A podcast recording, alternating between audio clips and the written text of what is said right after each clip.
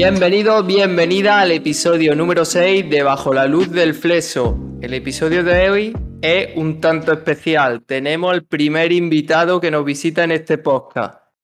En este episodio, que se estrena el Día de Andalucía, pues he querido elegir entre todos los andaluces que conozco y he escogido al andaluz que más se asemeja al prototipo de andaluz.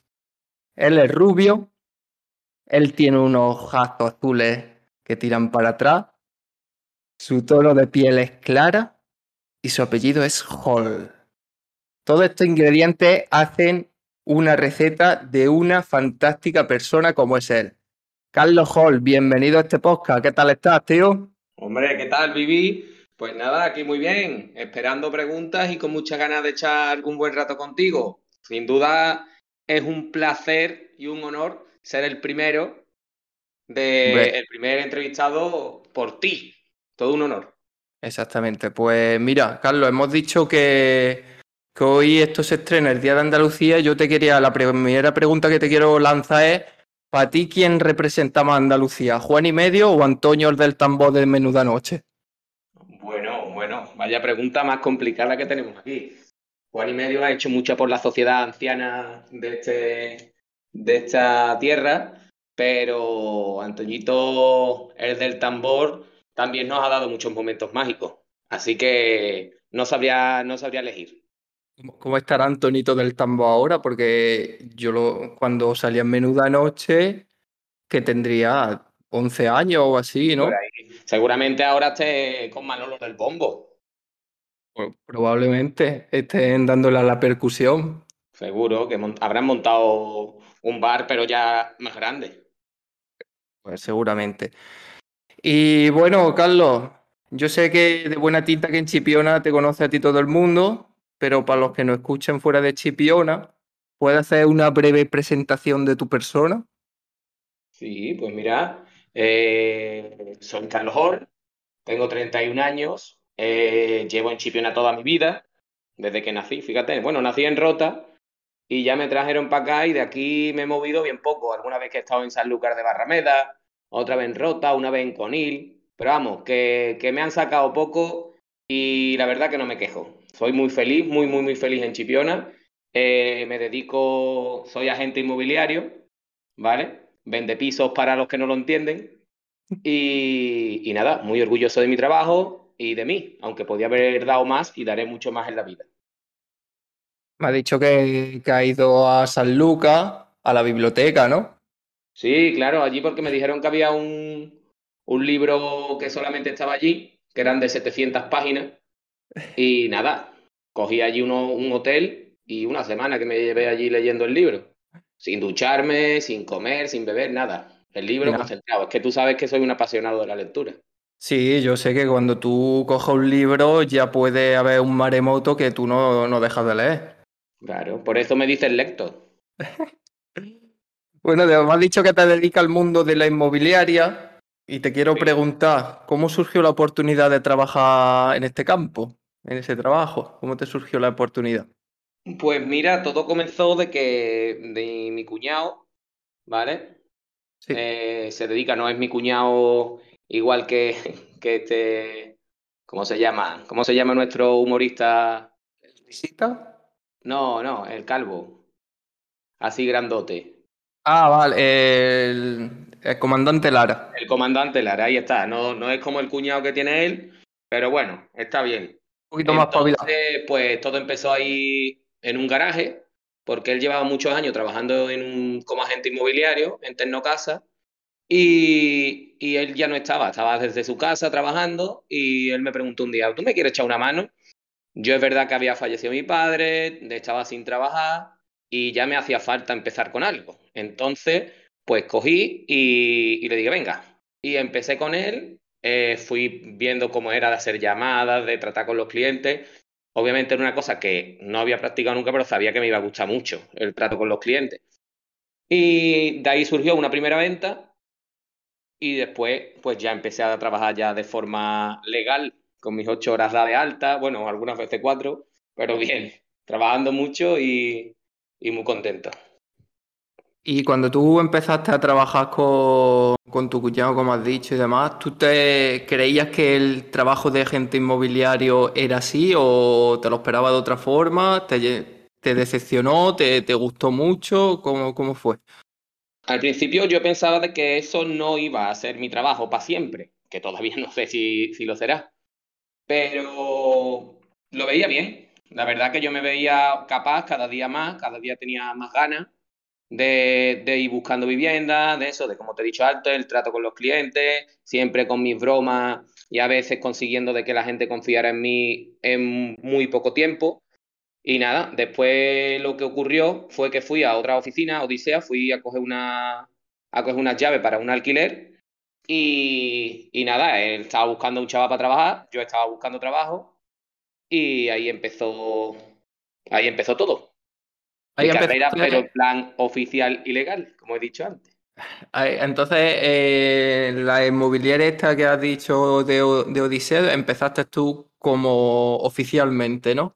A eso es. Ahí empezó que fui a coger unas llaves para un alquiler, él me ofreció ese puesto y, y nada, ahí estuve un, un, año. ¿Y esos primeros días en Odisea cómo fueron? ¿Estaban nerviosos? ¿Cómo, cómo se plantearon? Pues bueno, al principio no sabía ni cómo empezar porque claro, ya era, ya no estabas en un garaje donde tu madre te decía, Carlos, ya está la comida. Y, y a lo mejor pues decía, pues no me levanto y no voy, ¿sabes? Entonces ya, claro, ya eran tus ocho horas allí metido con un hombre al que no conocía y, y tenía una forma de pensar muy diferente a la mía.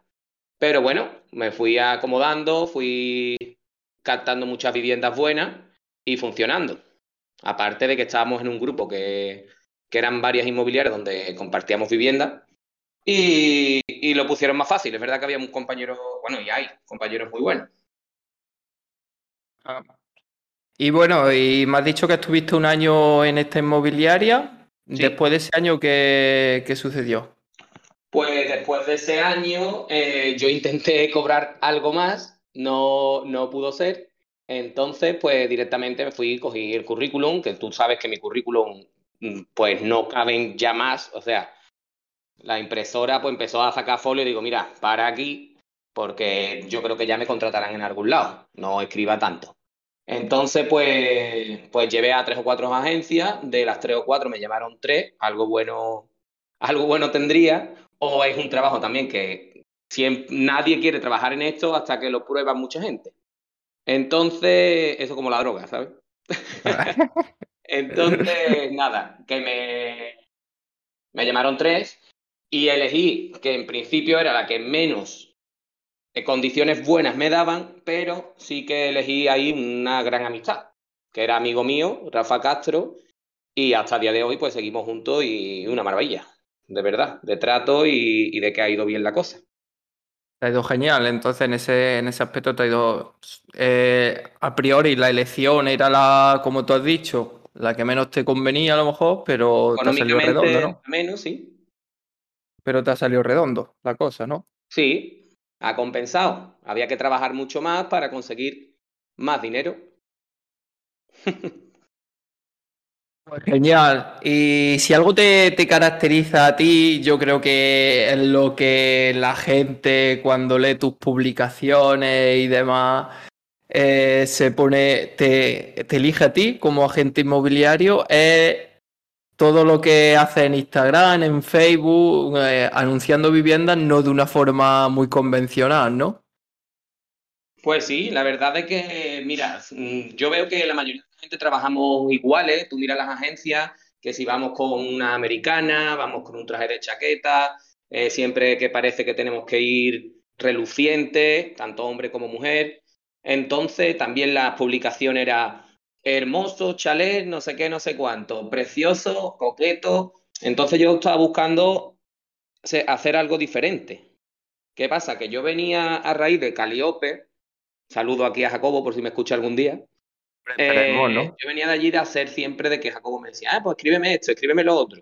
Y le escribía todos los textos. Entonces yo me quise llevar eso a mi, a mi terreno de ahora de las agencias. Eh, escribí un texto solamente así de broma, justo a la semana siguiente de empezar con Rafa. Y se lo leí antes de subirlo, obviamente. Y se reyó mucho, pero me dice, yo no sé cómo se lo van a tomar esta gente. Como ya te dijo, pertenecíamos a un grupo también.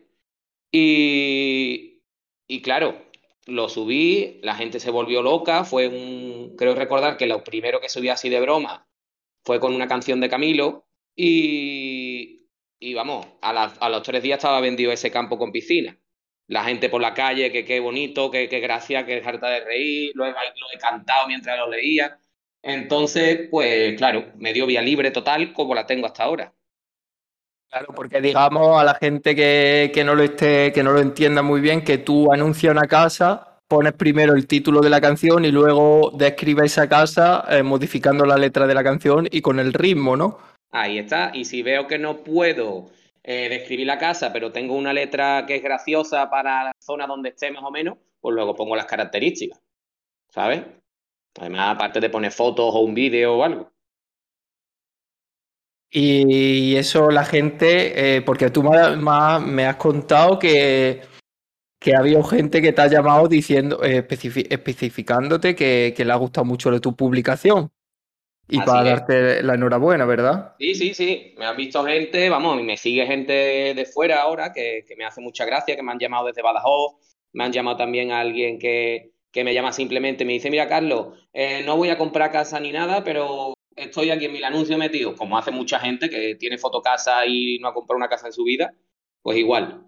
Y, y se pone a mirar, pum, pum, pum, pum, y me llama, me dice, mira, Carlos, que es que me encanta cómo estás escribiendo, cómo pones los textos, no sé qué, no sé cuánto, y te llamo solamente para darte las gracias porque me, ha- has hecho reír un rato. Y es verdad que son cosas que no te esperas, pero guay, incluso americanos, que no lo entiendo, si habrán utilizado el traductor y el chiste será el mismo, que, que también me, ha- me han dicho que se ríen mucho con, la- con las publicaciones. ¿Te imaginas a un americano leyendo tus publicaciones, traduciéndotelo y cuando lo traduzca se ríe? Es que eso, eso es lo que a mí me resulta muy curioso, porque vamos, no sé, no sé cuál, cuál sería el que haya leído, pero sí. Yo era, yo era muy fan de tus publicaciones. Las de las canciones no me gustan tanto como las que ponía en plan de Paco o como una conversación entre Ah, una- sí, un marido y Mari, ¿no? mujer. Que decía, "Paco, Mari, Exactamente. tráeme una cervecita, que estoy en la azotea. Esa, esa, esa me, "No, me la encantaba. piscina", Y ya iba describiendo la, lo que es la Sí, sí, vivienda, ¿no? exactamente. Esa- Esas me, me encantaban. Bueno, volverán, volverán algunas. Bueno, si quieres decir tu Instagram, por si hay alguien que no escuche, que no te siga y te, y te pueda seguir para que vea estas publicaciones, pues puedes decirlo. Aquí está, está en No tu casa para decir lo que tú quieras. No. No te, no te apetece, ¿no? No, hombre, es el hall de tu casa Real Estate. Hall es H-A-L-L, como los caramelos, pero sin la S. Pues ahí queda. también. Ahí queda. Vale, Carlos, y, vamos a hablar un poquito ahora de tu trabajo y, enfocándolo un poco no tanto tan, tan profesional, sino algo, yo te quiero preguntar si, te, si hay alguna casa que tú hayas enseñado y tú ya, y cuando en el momento que tú la estás enseñando dices, esta no la vendo ni, ni de coña. Pues mira, pues sí, sí, claro. Tengo, todavía tengo alguna ahí en venta que siguen ahí. Dije que no la vendía ni de coña y, eh, no la vendo ni de coña. Después tengo una, tengo una, una anécdota graciosa, graciosa ahora, antes no, que iba con unos clientes, estaba yo en Odisea, fui con unos clientes a una casa ahí perdida de la mano de Dios, y cuando llego estaba lloviendo bastante, ¿vale? Y claro, llegamos, ahora era, los dueños era una mujer muy mayor con su hijo, eh, vale, y llegamos, pum, nos abren la puerta, vemos el patio muy rápido porque estaba lloviendo, entramos en la casa y me dice, mira, es que he tenido que meter los perros y los gatos en las habitaciones y no se van a poder ver.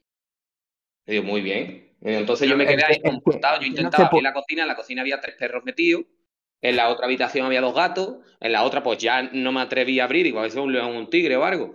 Entonces la familia, encima que íbamos tapaditos de la nariz todos, no había mascarilla en esa época, pero ojalá la hubieran puesto antes, ¿sabes? ¿Por Y qué? Porque olía, olía a frigorífico Olía desenchufado, a, ¿no? cor- a coronavirus. Muy mal, ya se, allí en esa casa se veía venir el coronavirus. Muy mal, muy mal. Una pena. Y entonces, eh, eso delante de los clientes, ¿no? Eso con los clientes allí y todas las puertas cerradas. Entramos, vimos el salón, el cuarto de baño y nos mandó a tomar viento la familia. Y nada, Sí, y luego ¿no? me preguntaron, bueno, ¿qué? ¿Les ha gustado? Digo, les ha encantado, vamos. Sí, sí. Joder. Uf. Yo me estoy, cuando estabas contando esto, yo cuando vine a- aquí a Chipiona buscando un piso, voy, fui con un agente inmobiliario que me iba a enseñar un piso, no sé si eso te lo, te lo llego a contar yo alguna vez. No, no. Y claro, en pleno, en pleno verano, en pleno agosto, y llegamos al portal del piso, era un bajo que daba, tenía como una ventana que daba a la calle, y por la ventana asomaban dos pies llenos de, de mugre. Qué Y, cosa, y dice, uy, creo que, que está aquí, que está aquí el dueño, vamos a llamar. Total, que llamaba, el, el dueño no abría, ni se inmutaba el de los pies llenos de mugre, y no, no la pude ver. Pero De todas maneras, no, no sé si estaba muerto. Hombre, los pies, los pies no tenían vida, ¿eh? Olía muerto, ¿no? Oli- olía muerto. Sí, de, bueno, tú también, también tienes una anécdota muy buena que es de, de un casero, una fianza y un, y un microondas, ¿no? ¿O era un horno? Una freidora. Esa es una de Bueno, las inmobiliarias también que tienes por ahí guardada. Efectivamente, la- el casero que, que me quitó parte de la fianza porque no estaba la freidora bien limpia. En mi, Hay que hacer defe- apunte. eh, en mi defensa tengo que... tú- pero tú eso, ¿tú lo ves justo? Es que yo no sabía si era justo, ¿no? Digo, a lo mejor justo, ¿no? Tú, tú hombre. Obviamente no es justo. Si lo hubieras dejado rota, sí. Pero si claro que la has dejado es sucia, pues habría que ver la suciedad que tú has, que tú has dejado. Si tú eres un hombre impoluto. No, en mi defensa tengo que decir que me tiré bastante. Sí que es verdad que mm, debo confesar que la freidora tampoco la usé mucho, entonces tampoco la limpiaba muy a menudo porque yo las cosas fritas a mí no me gustan. Sí que es verdad que a lo mejor la habría eh, usado durante ese año cuatro veces, cinco o como mucho. A ver si la suciedad era del antiguo y tú no la llegaste a abrir. Yo qué sé, yo intenté yo me acuerdo que intenté limpiarla, vi que a lo mejor yo no tenía productos en ese momento ideales para la limpieza y la dejé como estaba. Y a los, a los seis días me llamó diciendo que, que la freidora estaba sucia. Que se quedaba con 100 euros que la freidora estaba sucia. Sí, sí. Vaya tela. Espero que, que se haya comprado una freidora buena con esos 100 euros. Pero que se limpie sola, como los hornos. Bueno, y aparte de eso, hay otra vivienda que la más rara que hayas visto que diga esto es que esta estructura de esta vivienda es que no, no hay por dónde cogerla. Bueno, pues de esas sí que no hay por dónde cogerla, pero sí que he vendido varias. ¿Sí? Después cuando las he visto, después hay gente que me ha dicho, pues, pues no es la primera vez que hay viviendas así. Pero lo que sí me ha sorprendido es casi vender a la primera, por ejemplo, una casa donde tiene el cuarto de baño eh, en la cocina. Pero además no había ni, ni puerta, ¿entiendes? Era, mm, eh, estoy cocinando y tengo un bate aquí a la derecha. Que decía tú, vale, lo compro y le pego una pata al bate y, y no pasa Del- nada. Y ya pues, lo, lo tiro. Pero claro, la sensación de tú llevar unos clientes y ver lo que es, mm, que yo creo que el lavabo para lavarte las manos era el mismo de la cocina y un bate allí puesto. ¿Sabes? Con, su, con, con todo en condiciones, pero sin puertas, sin paredes. Y decía tú, bueno, ¿y ¿cómo, cómo explico esto? ¿Qué nombre se le puede poner? ¿Cocina de baño o cómo? La No escobilla, la escobilla la metían dentro del frigorífico, ¿no? Sí, escobilla fresquita. Pues sí, pues ese- esta es otra, otra historia. También ahí tengo otra vivienda que no soy capaz de vender, que pues que no he visto cosa más, más sucia en la vida, la verdad. Pero a De- ver, describe- de- descríbenos, descríbenos. No voy a limpiar nunca, ¿sabes? Y, y ya pues, cuando lo venda, pues, pues, co- cogeré un camión para que se lo lleve todo o se lo dejaré aquí al que lo compre. Pero increíble, es como lo, no hay un síntoma, ¿cómo se llama? Eh, de Diógenes, ¿no? De Diógenes, de Diógenes, pues, pues eso multiplicado por 10. Pero suciedad o de, de trastos acumulados, viejo. O sucia, como mi freidora. De, mm, de excrementos de perros por medio de la casa. Una, enseño a, a a- increíble. Espérate, espérate, espérate, espérate, pa- paramos rotativa. ¿Estás diciendo que hay excrementos de perros dentro de la casa que tú enseñas a los clientes? no tengo más remedio que ello. Siempre intento evitar esas visitas, pero cuando me exigen que no hay problema, ellos dicen, los clientes a lo mejor vienen de Madrid o de donde sea, porque es una, una buena vivienda realmente. Y dice, no, no, Carlos, yo quiero, quiero ir a verla. Y digo, prepárate. Dice, no, yo estoy harto de casa, que no va a pasar nada. Digo, prepárate y después me cuenta. Y después efectivamente salía y me daban la razón. Me decía, oh, Carlos, pues es lo peor que he visto. Y digo, pues, pues, imagínate, digo, por eso no quiero venir. Pero bueno, está bien.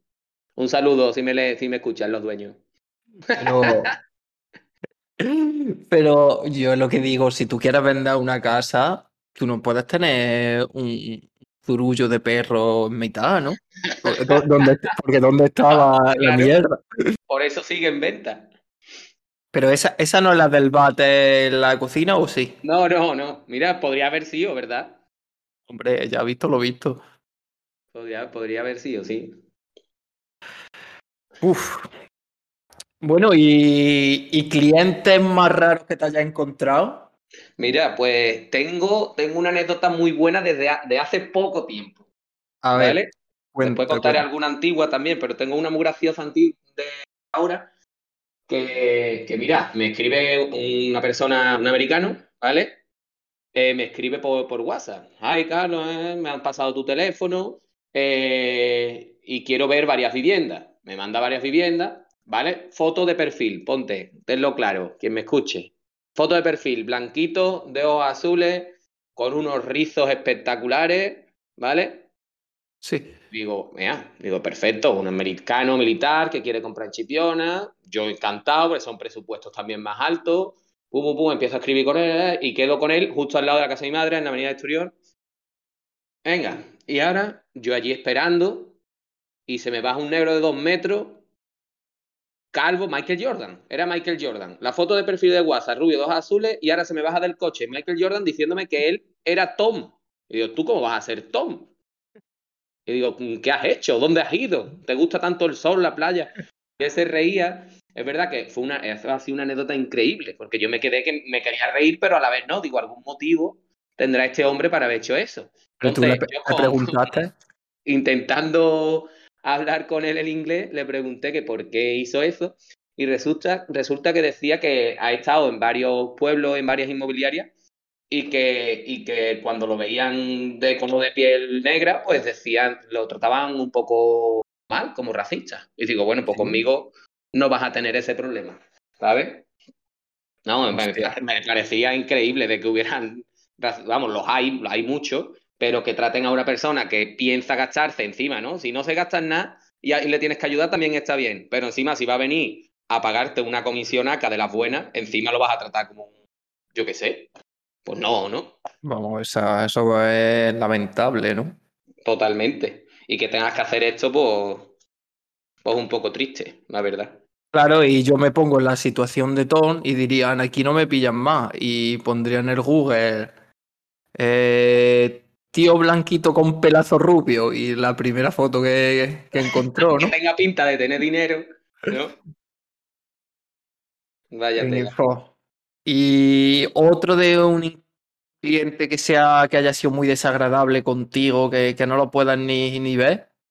¿Tienes algo? Pues mira, tengo el caso de una persona, por llamarlo de alguna manera, que cogí, estuve jueves y viernes dedicado de lleno a esa familia, sobre todo el hombre, que fue el que, el que estuvo más, el que metió la pata, que cogí y le enseñé 17 viviendas en Chipiona, le organicé 17 viviendas en dos días, todas las horas para ellos, deciden quedarse con una, que yo además lo preparé con mis tácticas, que no voy a mentar aquí, pero me salió la jugada redonda en ese sentido, estuve con ellos, pum, firmamos una oferta, la cual aceptaron, entregaron dinero y cogió el señorito, me mandó dos o tres cosas del banco donde decía que no le daban la hipoteca, en ese momento se devolvía el dinero si me daban de tres bancos diferentes, ya eso no lo hacemos, y le devolvimos el dinero y, a la, y al mes siguiente pasé por la calle y estaba el tío viviendo allí que lo había comprado, pero evitó pagarnos. Eh, todo eso cuando el viernes, después de enseñarle pues alrededor de 10 casas que serían el viernes, cogió y me invitó a un par de copas en el, en el Picoco. Estuvimos allí bailando. Eh, qué bien que has encontrado mi casa. Que... y fíjate lo que, lo que me hizo. Obviamente, pues no se denunció ni nada de eso, simplemente pues cada vez que yo paso por allí, pues me ve la cara y se le caerá un poquito de vergüenza si tiene un poco de dignidad. Si no, no.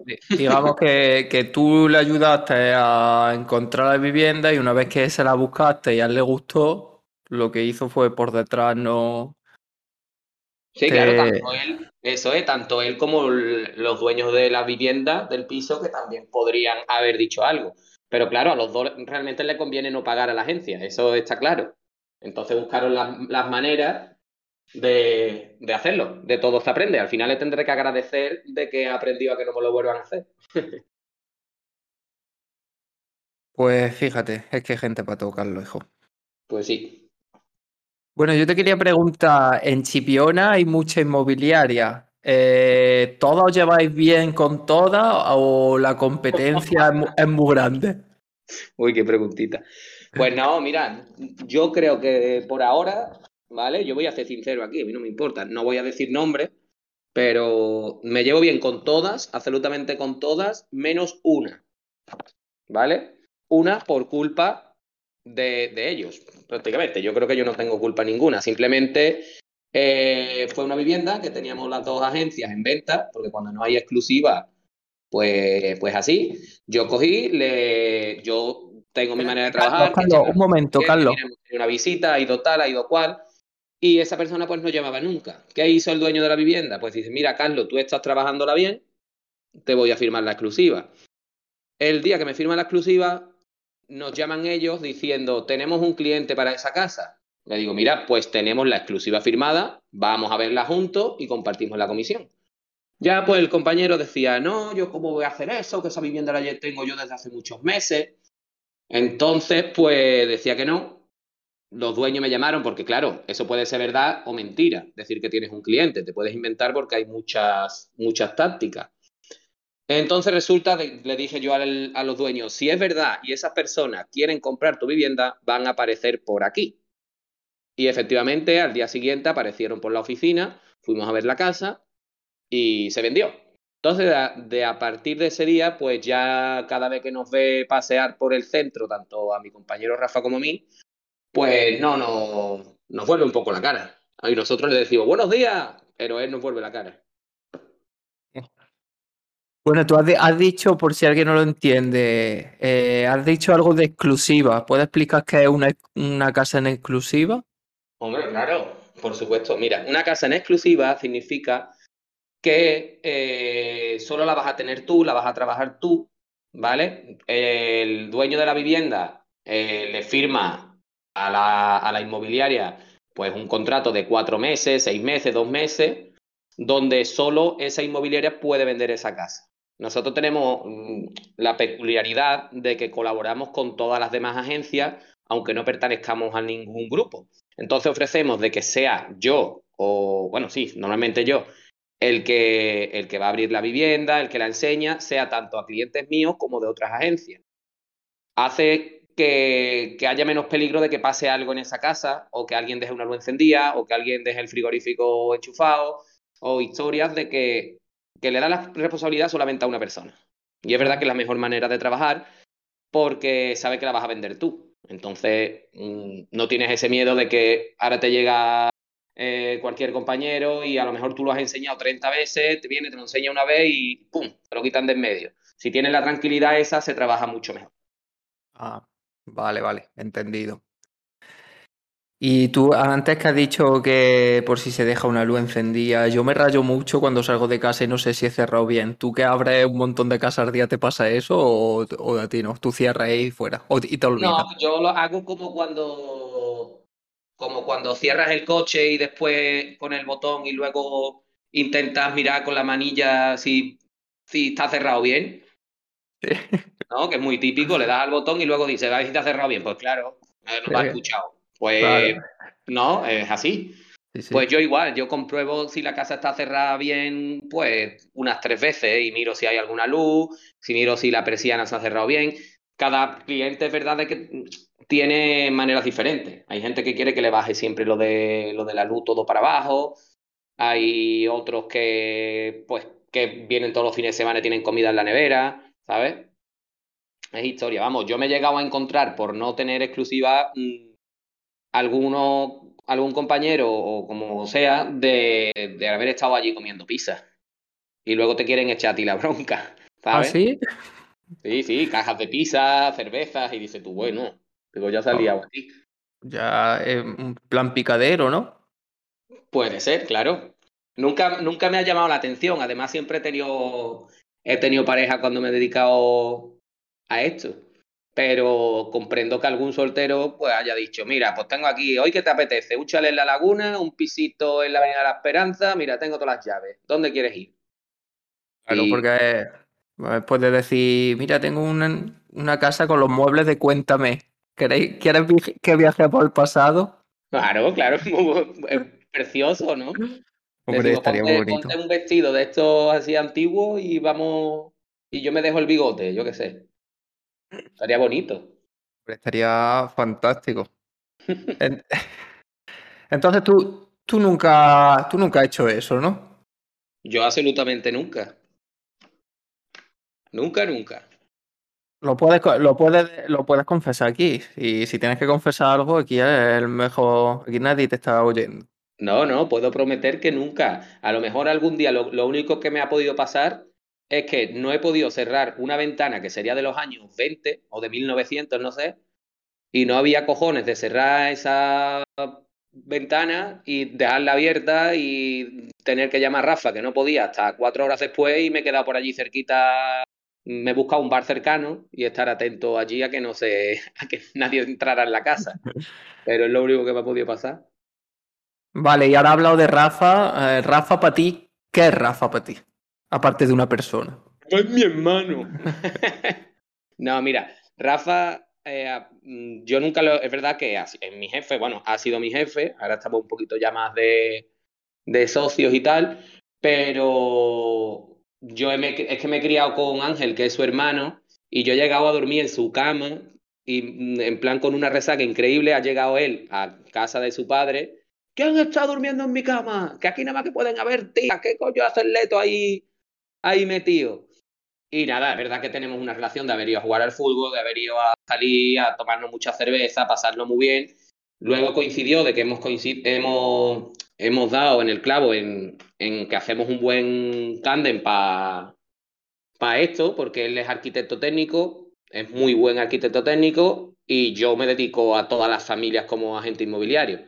Entonces, de un lado y de otro, pues vamos, vamos sacando beneficios y aparte, pues disfrutamos mucho. También Mercedes y, y Raquel, que son nuestras respectivas, pues se llevan muy bien. Son las dos maestras, se llevan las dos muy bien. Entonces, pues, pues claro, lo tenemos fácil. Ajá. Entonces hacéis una pareja ideal, ¿no? Pienso que sí, pareja ideal de trabajo, mm, difícil encontrar a alguien mejor. Si tuvierais que decir con qué pareja del mundo del espectáculo os comparáis, ¿quién elegiríais? ¿A Luca Modri, a Tony Kroos o a Andy Luca? Podemos e- elegir a Andy y a Cross. No, porque tienen que ser la pareja. Ah, vale. Pues, pues, pues, ¿qué pareja puede? A ver, búscame alguna. Pues así que se me ocurra, pues tiene, vamos, la más conocida, yo creo que es Andy Luca, los morancos. Mira, los morancos me gustan. Yo sería, yo sería el rubito gay y Rafa sería el otro que es más serio. Entonces, podríamos decir que, bueno, no hemos dicho el nombre de la inmobiliaria en la que estás trabajando. Has dicho la, la, la otra que era Odisea, pero esta no la has dicho. Sí, ahora, ahora es R Castro, pero estamos trabajando para que sea el hall de tu casa, real estate y R Castro Arquitectura. Ajá. Pues Estamos ya lo trabajando sabes. en el logo. Vale, pues ya, ya lo sabéis, oyentes. Si, si necesitáis una vivienda en Chipiona, el hall de tu casa Real Estate y R Castro Arquitectura, ¿no? Eso es, correcto. Los morancos Vale. me gusta, lo que me ha dicho de los morancos me gusta porque utilizamos mucho humor en la en lo que es la inmobiliaria y los dos tenemos esa forma de ser, de que aunque hayan momentos malos, pues siempre nos estamos riendo, ¿sabes? Eso es muy importante, que, que no haya el ambiente tristeza. Yo creo que eso es muy importante, que la, que a los más los momentos saqué la sonrisa, ¿no? Así es. Cada vez que hay un nuevo vídeo de nuestros amigos de Pantomima Full, por ejemplo, pues esperamos los dos para verlo juntos. O sea, son cositas graciosas, ¿sabes? Ajá. Vale, pues perfecto. Y te quería preguntar también, hemos hablado un poquito ya de, de las cosas raras que te han pasado y demás. Si tú te ves trabajando, eh, si crees que has encontrado como agente inmobiliario el trabajo de tu vida o crees que, que, este, que no puede ser el trabajo de tu vida, que a lo mejor en un futuro te quieres dedicar a otra cosa o no. Pues mira, ahora mismo es verdad de que he conseguido muchas cositas gracias a este trabajo, entonces sí que me planteo de que sea para toda la vida. También soy consciente, vamos, vivimos en un pueblo donde hay muchas ventas, mucha compra-venta, mucha gente que se hace mayor que es de fuera y ya pues se va y tiene que vender, mucha gente joven que llega y quiere comprar. y creo que va a durar para siempre. Sean precios más caros o precios más bajos, siempre va a haber y si lo haces bien, lo consigues. Yo sé que hay muchos, muchos que lo han intentado, que, siempre dicen, es que esto no se, ¿sabes? He tenido algún amigo que ha montado su agencia y después dice, es que somos muchos, es que es muy complicado, es que no consigo vender una vivienda. Realmente, si te lo propones y te gusta, puedes dedicarte a esto, haya 40, 50 inmobiliarias o 30 o 80, no importa. Y haya, venga menos gente o más. Dedicarme a toda la vida, es verdad que me da mucho estrés. Yo soy una persona que, que estoy 24 horas muchas veces, aunque ya estoy aprendiendo a menos, pendiente del teléfono, pendiente de que llame algún cliente, eh, si tengo que visitar un domingo, pues le digo que por la mañana no, porque estoy normalmente de resaca, pero por la tarde sí. Entonces, mm, si encontrara un trabajo que fuera, es que, claro, es complicado, pero un trabajo con un sueldo fijo bueno y que trabajaras de lunes a viernes, pues dices tú, mira, pues me olvido de esto. Aunque creo que nunca lo dejaría. Aunque encontrara un trabajo de lunes a viernes, yo qué sé, te digo un un supermercado, ¿no? Sí. Eh, yo encontrar un trabajo en un supermercado y fuera de lunes a viernes, tal vez en mis ratos libres tendría mis tres o cuatro casitas y diría, bueno, pues lo voy a intentar. Intentar ganar un dinero extra.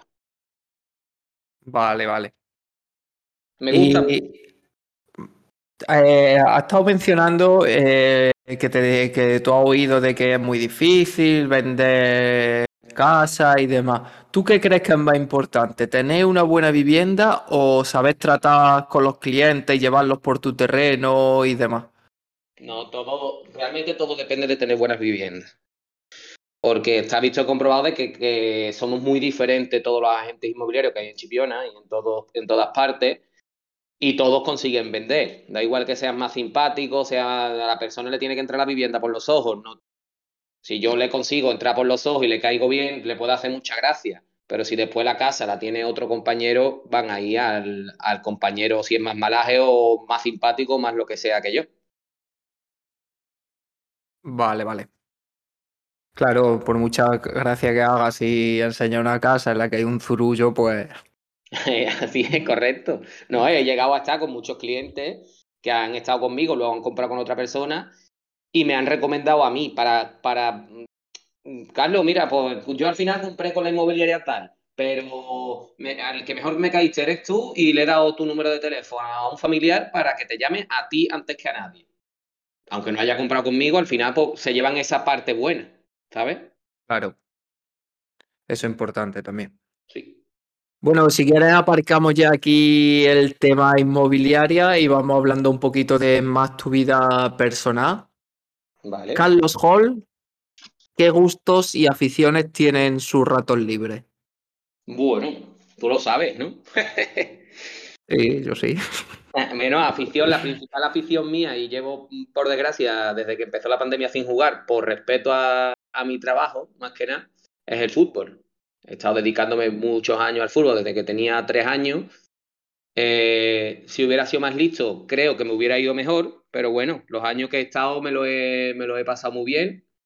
Y, nada, la afición principal es esa, es el fútbol y ya no te puedo, como antes te dije, tengo un proyecto de lectura, ser un aficionado a la lectura algún día, pero por ahora no me ha llegado, no me ha llegado todavía al corazón. Así que podría decir de afición, fútbol. baloncesto un poco. ¿Te gusta el básquet? Como buen. Sí, claro. Hombre, mi hermano Willy me ha llevado siempre por. He tenido mucha ropa de baloncesto, muchos zapatos y he ido muchas veces con, con él a jugar y tampoco se me daba mal. Pero claro, si midiera lo que mides tú, pues a lo mejor no estábamos hablando aquí. Claro. Estábamos hablando. o hablando en Cleveland, ¿no? Claro. Bueno, tenemos que decir que creo que no lo hemos mencionado, que tú eres, tú naciste en Chipiona, pero tú eres mitad americano, mitad chipionero, ¿no? Así es, padre americano y madre chipionera auténtica. Esa era la época que, que muchas mujeres pues querían coger a, a algún americano que estaban cansadas de chipionero y decía, uh, ahí viene un barco y todas las mujeres se preparaban, se ponían bonitas y, y nada, iban a bailar y eso y, y la que tenía suerte en esa época, pues se llevaba un americano y al revés. El americano que tenía suerte, pues se llevaba a la chipionera más guapa. y claro, eso pasó con tus padres, ¿no? Eso es, correcto. ¿Alguna vez te ha contado si eso fue, esa historia es así como se cuenta o se conocieron de otra manera que no fuera esa? No, a mí me lo contó mi, mi madre, tal cual. Ella fue... sabía que venían americanos y todas las amigas se ponían a vestirse, a maquillarse y a decir, ¿dónde van? A la discoteca tal. Pues iban allí y verían los americanos y claro, cuenta de que es verdad que Chipiona antes era un pueblo a lo mejor más pobre y, y verían los americanos porque pues, tendrían un buen sueldo, los militares y dirían, aquí está, aquí está mi vida salvada, ¿entiendes? No era como ahora, que ahora trabaja todo el mundo y, y es diferente. Claro. Bueno, y ya que hemos estado hablando del tema, eh, antes lo has mencionado, pero quiero preguntarte, eh, has dicho que tu padre falleció. ¿Cómo era la relación con tu padre? ¿Qué, qué relación tenías tú con él? Ahí me ponen los pelitos, los, los vellitos de punta. Pues nada, para mí mi, pues mi padre era pues, igual, pues como un hermano, era mi clon. Yo siempre digo que era mi clon, porque hacía exactamente lo mismo que yo. Yo creo que era un poquito más buena persona que yo. ¿Se y, parecía físicamente a ti también? 100%. La, sí, la ¿no? misma, tiene la, la, misma cara. A ver si un día te enseño una foto que era exactamente sí. mi cara, lo que me dieran 4 o 5 centímetros menos que yo, pero por lo demás exactamente igual. Con la pierna era zurdo, con la mano derecha, eh, bueno, diestra. Y, y es verdad de que era que, que, tú lo veías y me veía a mí. Cuando falleció, a, a la semana siguiente tuvimos que ir a, a la base, es verdad que fue, fueron días tristes, ¿no? pero, pero tuvimos que ir a recoger sus cosas del trabajo y un montón de americanos que se habían enterado me veían y lloraban más todavía porque decían que era exactamente igual. Me decía, eres igual que tu padre, no, no sé cuánto, y abrazándome muy fuerte. Y es verdad de que cada vez me estoy pareciendo más y yo le digo a la gente, ¿pero por qué? ¿Porque me estoy quedando calvo o qué pasa aquí? O tengo arrugas, pero toda la gente que me ve y conocía a mi padre, pues, vamos, ayer precisamente en un acto de carnaval me cogió un hombre que tendría 80 años, me cogió del brazo y me dice, ¿a qué eres hijo del Willy? Y le digo, ¿cómo? Digo, pues sí, yo no conocía a ese hombre de nada. Me dice, ¿a qué eres hijo del Willy? Me cogió de, del brazo y le digo, sí, y me, me, dio otro abrazo. Y eso que hace ya, pues mira, hace nueve años que falleció mi padre. Pero claro. se acuerdan de él todavía. ¿Y la, la, manera de ser también de tu padre o eso ya la ha heredado de tu sí, madre? Sí, sí, exactamente. También, igual ¿no? de, vamos, igual de que tampoco mi manera de ser no te lo puedo decir. Va a decir igual de gracioso, con ganas de, de hacer reír a la gente. Y, y, sí, tenía siempre, tenía siempre, estaba muchas veces atento a hacer reír más a la gente diciendo cualquier tontería que a sí mismo de estar feliz él por dentro. Bueno, y él falleció hace nueve años. Eh, sí. ¿Cómo, de qué falleció? Pues mira, él entró, él fumaba mucho, ha sido de los defectos del poco, vamos, del único, diría yo, pero fumaba muchísimo, fumaba como dos o tres paquetes de tabaco al día, entonces pues le entró, le entró cáncer de pulmón y, le, y fuimos al médico y ahí ya no había, vamos, mi madre insistía desde antes porque tosía mucho, vamos a ir al médico, mi padre nunca quería ir al médico, yo creo que no quería ir porque se olía lo que, lo que podía pasar y claro, cuando fuimos pues ya no había, no había solución, me dijeron que probablemente pues seis meses de vida y, y ya está. Le dijeron seis meses de vida y se cumplieron los, los, seis meses se cumplieron o murió o falleció antes. exactamente seis meses. El médico dijo seis meses y seis meses estuvieron con tratamientos y eso, pero que no, yo creo que hasta la, la quimio fue hasta peor que mejor. Y bueno, ¿y cómo fue ese momento que llega tu padre a casa o tu madre y o, lo dice a ti a tus hermanos que, le habían dicho el médico que le quedaban seis meses o lo mantienen en secreto? Sí, llegaron, llegaron ellos y, nada, nos abrazamos muy fuerte porque le dijeron que, que, tenía cáncer y que era malo. Nos abrazamos muy fuerte en casa todos y nada, dijimos que íbamos a luchar, buscar la manera de que fuera un poco más de tiempo, pero la cosa pintaba mal, ¿sabes? Mi padre lo sabía, mi madre también, y nosotros pues lo, lo supimos desde, desde que llegaron del hospital. Y desde ese momento, como para ti, ¿cómo fue vivir esos seis meses? Pues mira, la verdad que me lo intenté, lo intenté hacer lo más feliz posible a él. Yo me sentaba, yo veía cada vez que estaba más, más deteriorado, cada vez más flojo, cada vez pero me sentaba con él, lo intentaba hacer reír, nos poníamos a jugar al póker, que a veces tenía yo hasta que, coger sus cartas para que me ganara. Pero bueno, fueron momentos muy bonitos, porque mucha gente que dice, es mejor que morirte del tirón, ¿no? Y no sabes nunca cuándo te vas a morir. A lo mejor para uno mismo sí que no ves que te, que te enfermas. Pero para la persona que está alrededor, si tú sabes que, que van a ser seis meses, tú vas a intentar lo máximo por estar más tiempo. Me costó una relación con, mi antigua pareja también, porque yo decidí estar con mi padre esos seis meses. Y, esa persona que estaba a mi lado no entendía de que yo iba a estar con mi padre sí o sí, se pusiera quien se pusiera por delante. Y bueno, yo eso me lo quedo para mí. ¿Sabes? Esos seis meses, pues, son imborrables. Hombre, pues, pues yo creo que, que hiciste muy, muy bien en pasar todo el tiempo posible con, con tu padre. Pues sí, me siento orgulloso de ello. Hombre, yo creo que de hecho él te estará viendo y él se sentirá orgulloso también de ti. Eso espero. bueno, y... Dime, dime. Dime, dime, que no te he escuchado. No, no, que he dicho que en algunas cosas sí estar orgulloso de mí y probablemente en otras no. Bueno, como aquí, aquí todo el mundo. Como yo escuché una vez que dijeron una cosa y es verdad. Todo el mundo viene investigado, tenemos años de condena, ¿eh? Pues seguramente. No sé si de cárcel directa, pero. Por lo menos alguna fianza tendríamos que pagar, creo Un yo. Un año ¿eh? y nueve meses, seguro. sí, sí. ¿Sabes? Lo justo, lo justo para no entrar en la cárcel. Bueno, Carlos, y hablando un poquito ya de otro tema. Hmm. Tú, Carlos, chipionero, Chipionero como el que más. ¿Qué hace que Chipiona sea tan especial? Según tú.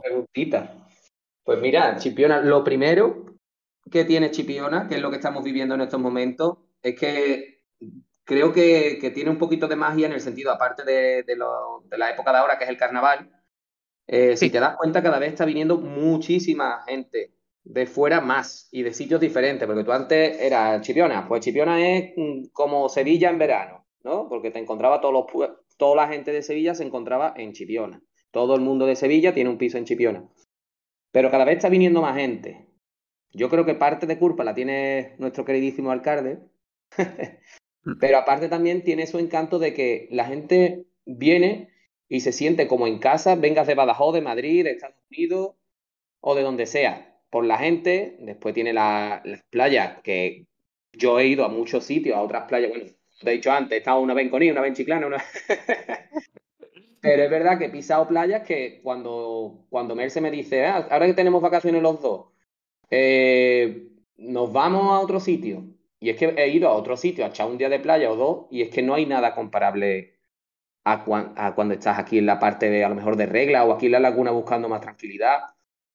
Pero es verdad que tiene una sensación de decir, mira, tienes tu chiringuito, tienes tu playa, la gente, la gente que viene de fuera mm, cada vez vienen más y se quieren quedar más tiempo, buscan su casa.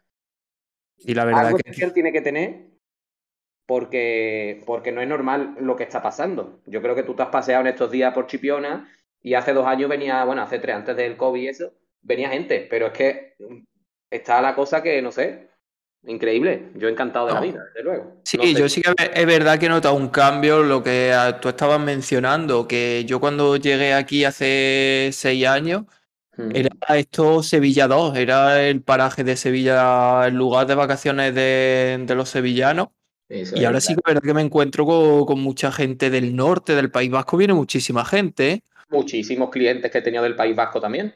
De Madrid también, muchísimo. De hecho, hasta en mi pueblo, que mi pueblo va por moda, que veranean y es por moda, pero se está hablando mucho de Chipiona por mi pueblo.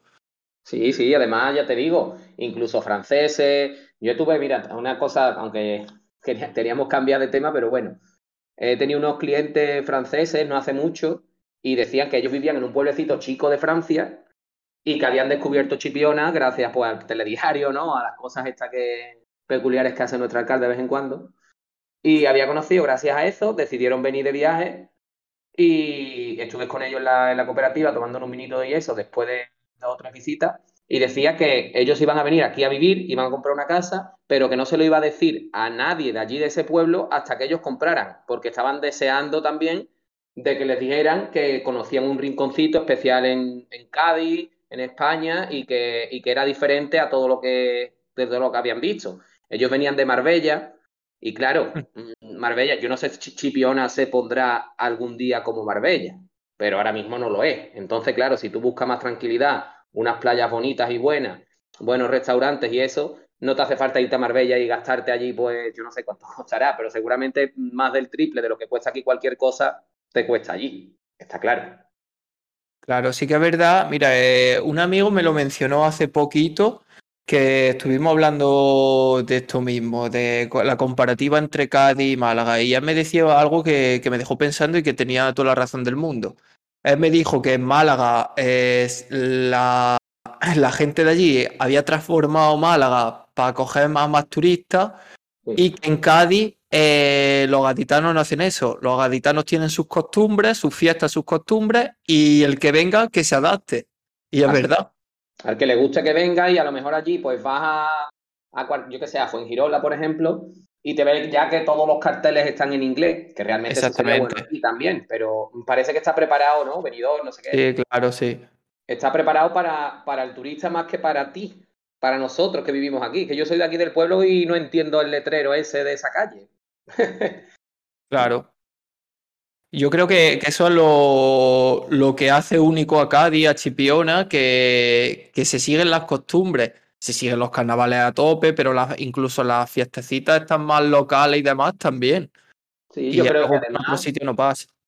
Sí, sí, además yo creo que mantiene la esencia también, por ahora, como estaba diciendo, de, de no haber masificado esto de tener toda la, por ejemplo, toda la baranda de la playa llena de edificios grandes como, como otros pueblos, que dice tú, es que aquí ya lo que hay son 200 hoteles y, el, del, el que sea del pueblo se tiene que ir al campo de fútbol a vivir, sino que, que hay muchas viviendas en planta baja o duple en los cuales vive mucha gente de Chipiona y te puedes permitir, fácil o difícilmente, si tienes un buen trabajo, te puedes permitir vivir cerca de la playa y no tiene que ser a la fuerza un, piso, ¿sabes? o tener que meterte en un hotel para poder estar viendo la playa. Claro, de, hecho yo he estado en playas que todos los hoteles y demás que estaban en primera línea daban sombra a lo que era la propia playa. Eso es, una, mierda. Es una mierda, sí. Está bien porque si se te olvida la sombrilla, pues te pones bajo de un edificio, pero. Claro. bueno, y los carnavales, que estamos en tiempo de carnavales. ¿Tú cómo afrontas los carnavales? ¿Te gustan o no te gustan? Sí, claro, me gustan mucho. Eh, es verdad que en la cabargata he salido solamente un par de veces, hace ya muchos años. He estado de jurado de la cabargata y como el que entiende más de todo, una, máquina. La verdad que ponen de jurado cualquiera, ¿no? Lo que pasa que después de ese año, no sé si fui yo el que me la cargué, que fue el último año, primer, se llevaron como 15 años saliendo, salí yo y ya no ha salido más. Puede que sea el culpable, no lo sé. Eres como, como Lotina, equipo que cogía, equipo que bajaba a segunda división, pues sí, claro, Letina, Vaya pena, ¿eh? Y nada, y, ya este año pues estamos preparándonos para para buscar disfraces y eso y poder disfrutar después de dos años, vamos, sobre todo un año, porque hace dos años sí que hubo cabalgata y eso, pero para poder disfrutar un poquito del fin de semana con, con, los amigos y echar un rato en el pregón y esas historias que pasan por aquí, que, que gusta mucho. Hombre, tú tendrás millones de anécdotas, ¿no? En, de carnavales. Bueno, ¿puedo contar una? Va a contar la de. la de la de que te rompiste la cabeza. No, no, no iba a contar esa. Vamos, la puedo contar rápido, pero tengo otra que creo que es mejor. Bueno, entonces cuéntala, cuéntala mejor, la mejor. Cuento la mejor. Pues mira, resulta que me disfracé de militar un jueves de carnaval. ¿Vale? El jueves de carnaval normalmente es el día del chipionero. Y es cuando sale la gente de Chipiona a disfrazar y hay menos gente de fuera. Entonces disfrutamos mucho, menos masificado y podemos bailar más cómodo. Y cogí, fui, fui a, a mear a una esquina, como eso ya, ¿ves? Eso sería multa, pero como ya eso ha prescrito, lo puedo contar. Bueno, pero según la esquina, a lo mejor en la esquina había un bate, ¿no? No, bueno, claro, si comparamos con la casa que tenía en la cocina. No. Pero no, en este caso, ahí en, en un callejón, el callejón de los meados, conocido aquí. Callejón de los meados. Ahí voy al callejón de otra cosa. Fui al callejón de los meados. Y, nada, allí eh, meo, tal. Y ahora cuando vuelvo para atrás, volvía solo. Eh, puedo ir solo a mear, no hace falta compañía. Y cuando, cuando venía solo, me venía un grupo de chavales, ¿vale? Iba a decir, vamos, eran en plan de chungos, de chipiona, colegas, ahora. Iban con su guitarra, vestidos de gitano, iban ahí cantando, bi, disfrazados de gitano, bum, bum, cantando. Y me cogieron y me dijeron, tú, no sé qué, dame todo. Yo había vestido de militar, ¿eh? Recuerdo. Tú, dame todo, todo lo que tenga ahí, el dinero, no sé qué, no sé cuánto. Y digo, y ya a mí me, me salió de dentro empezar a hablar en, en, español, pero inglés, ¿vale? Así con mi tono como el de los morancos, como te dicho antes. Entonces yo decía, yo no tengo nada, yo vengo con mis, con mis amigos españoles, yo soy militar de la base, no traigo cartera, ni tengo dinero, ni tengo nada. Y me dicen, no, pues entonces, hostia, un americano, pues entonces lo que tiene que hacer es cantarnos algo como camarón. Digo, y digo, ¿yo cómo voy a cantar? Yo tenía a mi amigo, mi amigo Samuel, que andaba por allí, que yo no salí ni con él ni nada, pues, pues se puso a grabarme con el móvil diciendo qué está haciendo este.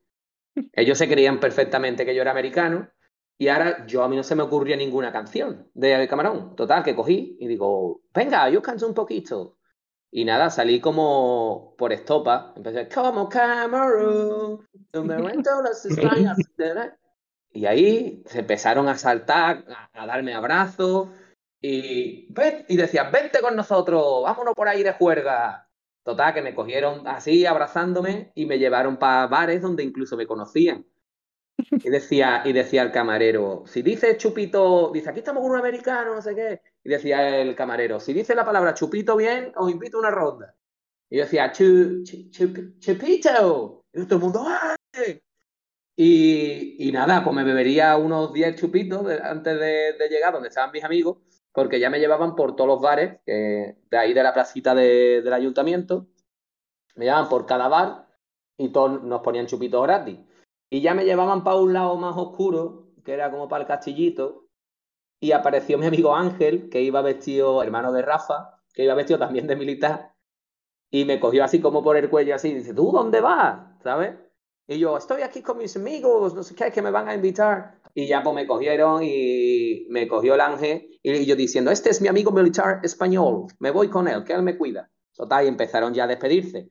A los tres días, a los tres días fui a entrenar con el Chipiona y esta gente iban todos los días a ver los partidos del Chipiona, que se ponían detrás de la portería.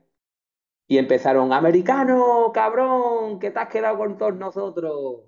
Y nada, es una anécdota buena porque cada vez, eso puede hacer 12, 14 años que haya pasado y cada vez que me ven, pues se acuerdan perfectamente de que me quedé con ellos hacer, vamos, de todo, ¿sabes? Hostia, pues te iba a decir que, que, vaya gente chunga más conformista porque te querían robar, pero tú le dijiste que era americano, ellos cambiaron el chi y ya su única preocupación es que le cantaras por camarón. Sí, fíjate, ¿eh? Qué cambio radical. Dijeron, bueno, pues, vamos a cachondearnos de él, ¿no? Fue un cambio. ¿Le robamos o nos reímos? Y ya está. Sí, sí. Eh, la, anécdota me ha encantado, ¿eh? La anécdota es, tremenda. es muy bueno, sí. ¿Y alguna más? Bueno, la de la de la cabeza abierta. La de la cabeza abierta también es muy buena anécdota, porque yo cogí, eh, salí ese viernes, el sábado era el día del pregón, y el viernes salí por la noche, no, así, salimos a las 8 o 9 de la noche, empezamos a cantar en algunos bares con la chirigota, y claro, yo me quedé en la Lola y vino nuestro amigo Didi y Samuel, vinieron a, a verme y, claro, ya se quedaron conmigo tomando copas. Total, cogimos al Caliope, pedimos una botella, Samuel Lorenzo se fue un poquito antes, Didi y yo pues nos quedamos porque no nos gusta salir. Nos acabamos en la brisa pues alrededor de las 7 de la mañana. La brisa, ¿eh? Qué recuerdos allí. Y nada, llegué a mi casa, me acuesto. ¿Qué pasa? Que a las 11 tendría, tenía que estar despierto para volver a cantar. Mi grupo se fue mucho antes que yo.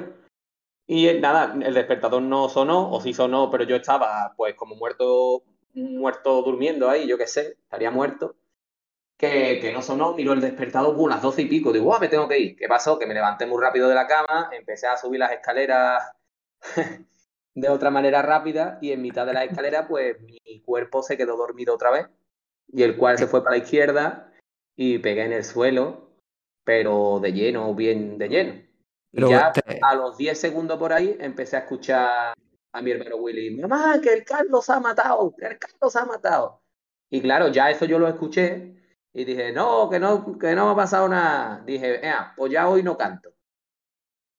Y aquí tengo pues todavía la señal que cuando me quede calvo, pues, pues la veréis. Tengo aquí siete, siete puntos en la cabeza. Herida de guerra. Herida, herida de guerra, ¿no? Herida de guerra, herida de guerra carnavalera. Ahí está. Vino el padre de, Samuel, me miró la cabeza, me llevaron. Bueno, y ya lo que falta el médico, que eso no lo, no lo he contado.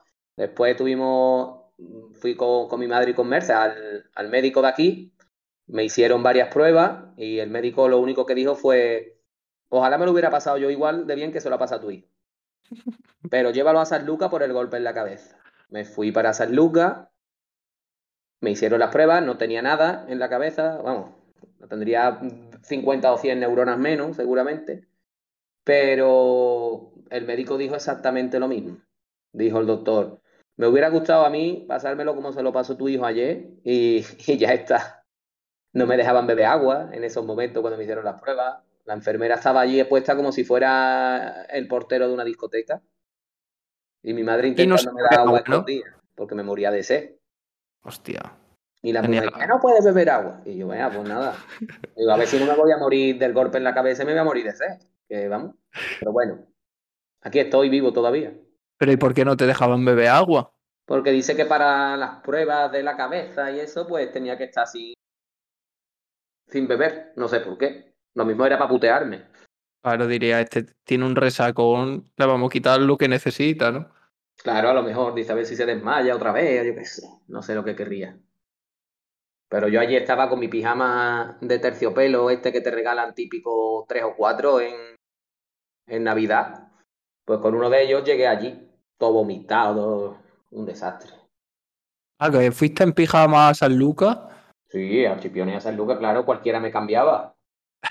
¿Y la, la zapatilla de casa también? Las zapatillas también. No son, no son tan divertidas como las tuyas, pero también iba bueno. de abuelillo. ya no las tengo, ya esas no, no las tengo. Oh, ya no tienen las de las uñas. No, ya se rompieron. Uf, un pues, disgusto. Ya sé que regalarte. Bueno, y ya por último, que ya llevamos un buen rato. ¿Te estás sintiendo cómodo? Sí, muy bien, cada vez mejor. Al principio estaba un poco nervioso. Sí, ¿no? Es que este programa tiene por lo menos dos oyentes, ¿eh? Hombre, tú imagínate. Te estaban, te estaban escuchando atentamente. Estamos en directo. Efectivamente. Mira, ya por último, pues. Decís cómo nos conocimos, Leto, tú y yo. Pues mira, ¿te puedo decir cómo te conocí yo a ti? Porque tú estabas sentado. Mira, tú estabas sentado en, en la avenida de Jerez comiendo con, con, con alguna compañera de trabajo y eso. Y ya había rumores, había rumores aquí de alguna que otra madre que decía, pues has visto el maestro nuevo. Por lo visto nos han dicho que, es, que, mide un metro noventa, que es guapísimo, con los ojos claros, no sé qué, no sé cuánto. Y digo, venga, digo, ya me viene aquí competencia con los... Yo soy aquí el marido de la directora, ¿eh? y aquí me van a joder a mí, aquí más guapo, y ya la liamos. Y nada, entonces pasamos por ahí por la avenida Jerez, eh, y estabas tú sentado, fuimos a saludar a las compañeras, estaba tú con una chavala y dos chavales más, y fuimos a, a saludar y ya pues te, te, miré y dije, uh, este tiene pinta de, ser, de que va a ser amigo mío para toda la vida. Pero sí que es verdad que me miraste un poco raro, ¿eh? Yo recuerdo que fue una mirada desafiante. Hombre, dije yo, o es competencia o es amistad, y por eso estamos ahora que nos llevamos muy bien, ¿sabes? Yo, ver... como, yo no te vi competencia en ningún momento, la realidad. No porque yo sea mejor que tú, obviamente que no lo soy, sino simplemente porque veía que, que, ahí, pues, que había cositas muy buenas. Me veía muy buen chaval. Entonces, ese fue el primer día que te vi. Después nos fuimos para el Patati, donde, donde también nos dijeron que había un chaval muy guapo, que venía nuevo. Y, y nada, eh, después de ese día, pues no recuerdo bien cuando ya quedamos. Seguramente sería que quedaran más maestros y aparecí yo. O te invitamos a que vinieras a algún lado, no lo recuerdo. ¿Tú lo recuerdas? ¿Primer día? Yo no, eh, eh, ahora mismo lo estaba pensando y yo no lo recuerdo. Y tampoco recuerdo la primera vez que tú y yo saliéramos solo que, di que dijéramos, vamos a quedar tú y yo. Yo no lo recuerdo tampoco, ¿eh? Pues yo tampoco. Lo único que sé es que cada vez que he salido contigo solo o acompañado, pero es verdad que las veces que hemos salido solos es cuando más veces nos, nos exploramos. Y, y hay muchos momentos inolvidables bailando en el Picoco, bailando en Caliope, eh, la feria de Jerez con tus primos, que ahí sí hay algún momento inolvidable, pero sí, sí, hay... de verdad. hay momentos olvidables de allí. Muy, muy olvidable. Muy olvidable, pero bueno, son anécdotas, son cosas que hemos vivido los dos y que, vamos, yo tengo todavía unas cuantas de hojas en blanco aquí para escribir contigo. Hombre, por supuesto, yo lo dije ya también en un capítulo, no sé si en el capítulo 4, que tú y Mercedes mm, fuisteis los que de las personas que más me han salvado mi vida mi vida social aquí porque cuando yo aquí no conocía a nadie los dos fuisteis los que me animaban a salir los que me presentasteis a todos vuestros amigos todos vuestros conocidos y mm. siempre que, que salíais contabais conmigo entonces yo eso os lo agradeceré muchísimo y toda la vida porque pero vamos, ya no es, estás diciendo como despedida ya no nos necesitas no, yo creo que tú después de esto, ya creo que después de este podcast va a ser cierre, ya no nos vamos a volver a ver nunca más ni nada. Vale, no, por mí no hay problema. ¿eh? No, yo creo que. Eso... A dos amigos para que se puedan poner a tu nivel. yo creo que eso es imposible, hombre. Yo creo que aquí, aquí se ha cocinado buen mejunje. Como tú, Rafa, sois una pareja para el trabajo, como has dicho tú, espectacular. Yo creo que tú y yo para pa el ocio también, ¿no? Sí, para el ocio y para y pa lo que necesitemos cada uno. Efectivamente. Pues nada, Leto. No, me, ha, me, ha, faltado una anécdota por contar. A ver, ¿Puedo contarla antes de que termine? Miedo me da, pero a mí me influye.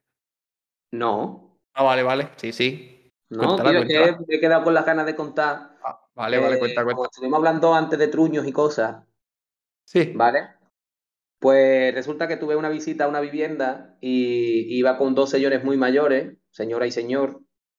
Y la señora me dice, ¿puedo entrar un momento al servicio? Y yo pensaba Uf. que iba para hacer pis. Y le digo, sí, puedes pasar, tampoco caí en, en otra cosa. Entonces se fueron muy rápido, ¿vale? Le cogió del brazo al, al marido, lo cogió del brazo y le dijo, vámonos. Total, que se fue. Y cuando miré el bate, porque intenté tirar la cisterna y estaba el agua cortada, pues habría, pues, pues era, lo, yo creo que ha sido el mojón más grande que he visto en mi vida. ¿Sí? Increíblemente, claro, por eso se fue, pero es que cagó y la señora no dijo, es que no va la cisterna ni nada, simplemente se fueron, no lo he vuelto a venir, quiero verlo, ¿sabes? No el mojón, ni a ellos tampoco. Entonces, dejó, dejó, dejó el mojón ahí, ¿no? ¿Qué? Eh, el mojón como que era la- largo o espeso. Largo, muy largo. Llegaba como casi a, a donde está la taza, ¿sabes? Ya. Y claro, aparte no iba el agua. Entonces tuve que coger un cubo